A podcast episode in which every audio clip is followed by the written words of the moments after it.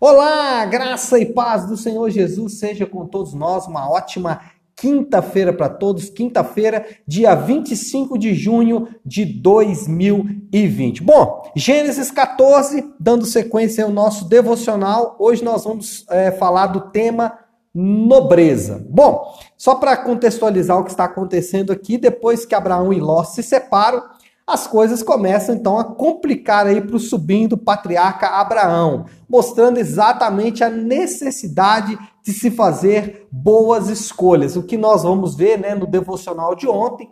Quem, quem está perdeu o devocional de ontem, olhe, é, ouça porque vai se encaixar no de hoje. Abraão e Ló estão diante de uma situação é, difícil porque a região não dá para é, acomodar todos os seus rebanhos e começa a haver briga entre eles. Ló, apenas pelo visual, faz uma escolha mostrando que a sua escolha é muito ruim e essa escolha começa a cobrar os seus é, dividendos a partir de agora. Só que o que nós vamos ver aqui, amados, é a nobreza de Abraão.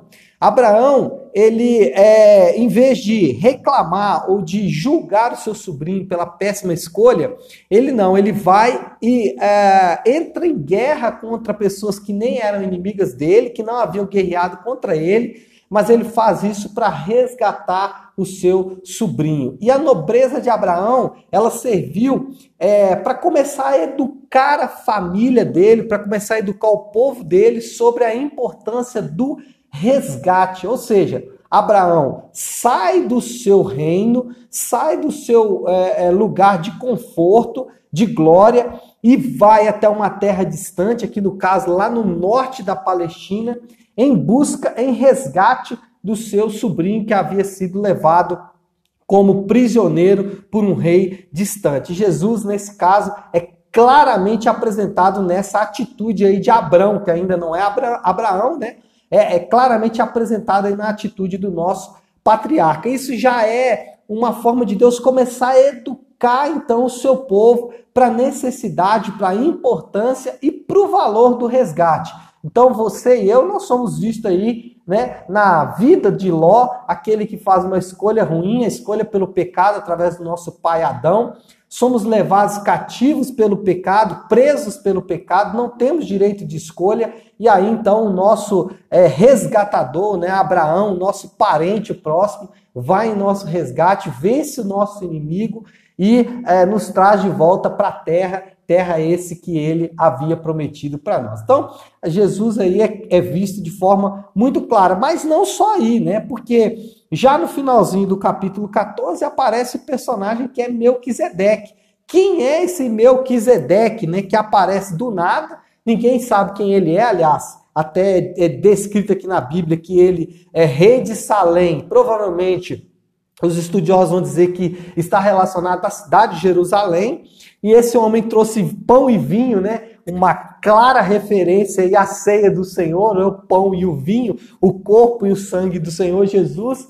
E mostra aqui também que ele era sacerdote do Deus Altíssimo. Então, uma clara referência a Jesus. É, inclusive, Hebreus vai dizer que ele é, né, Jesus é da linhagem desse Melquisedeque. Outra coisa interessante aqui é que Abraão entrega o dízimo para esse Melquisedeque. Já começando então a prática, né, que seria tão comum, prática essa que já aparece é, de forma uh, um pouco mais implícita nos textos anteriores, como nas ofertas de Abel e de Caim, também nas ofertas de é, Noé, mas aqui já de forma muito específica, inclusive usando o termo dízimo, né? Abraão entrega o dízimo, ou seja, a décima parte do que é, ele havia é, conquistado ali para aquele chamado sacerdote Melquisedeque. Bom, uh, Abraão demonstra nobreza com aquele que por vontade própria, egoístamente o abandonou. Ou seja, Abraão mostrando a sua característica de liderança,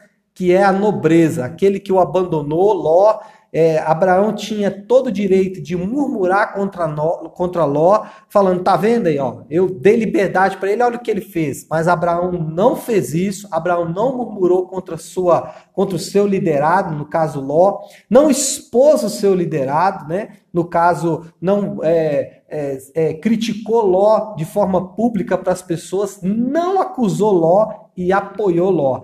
Essa deve ser a atitude nobre de um líder. O líder não pode murmurar contra seus ovelhas. É muito feio um líder que fala: ah, eu estou sozinho no ministério, ninguém me ajuda, né? É, é muito feio para o líder expor as suas ovelhas, né? expor a fraqueza das suas ovelhas. É muito ruim para o líder acusar as suas ovelhas né? E não apoiar as suas, as suas ovelhas, os seus liderados. Então, aprenda com a nobreza de, de Abraão. Vamos todos aprender com a nobreza de Abraão. Eu também preciso aprender com a nobreza de Abraão. Abraão era um líder nobre, não murmurava, não expunha é, a sua ovelha, não acusava e apoiava. Esse é o nosso querido Abraão, que nós precisamos aprender muito com ele e esse texto nos ensina bastante. Então, tem o perfil de liderança de Abraão, nobreza, tá bom? Que Deus te abençoe e uma ótima é, quinta-feira para todos nós.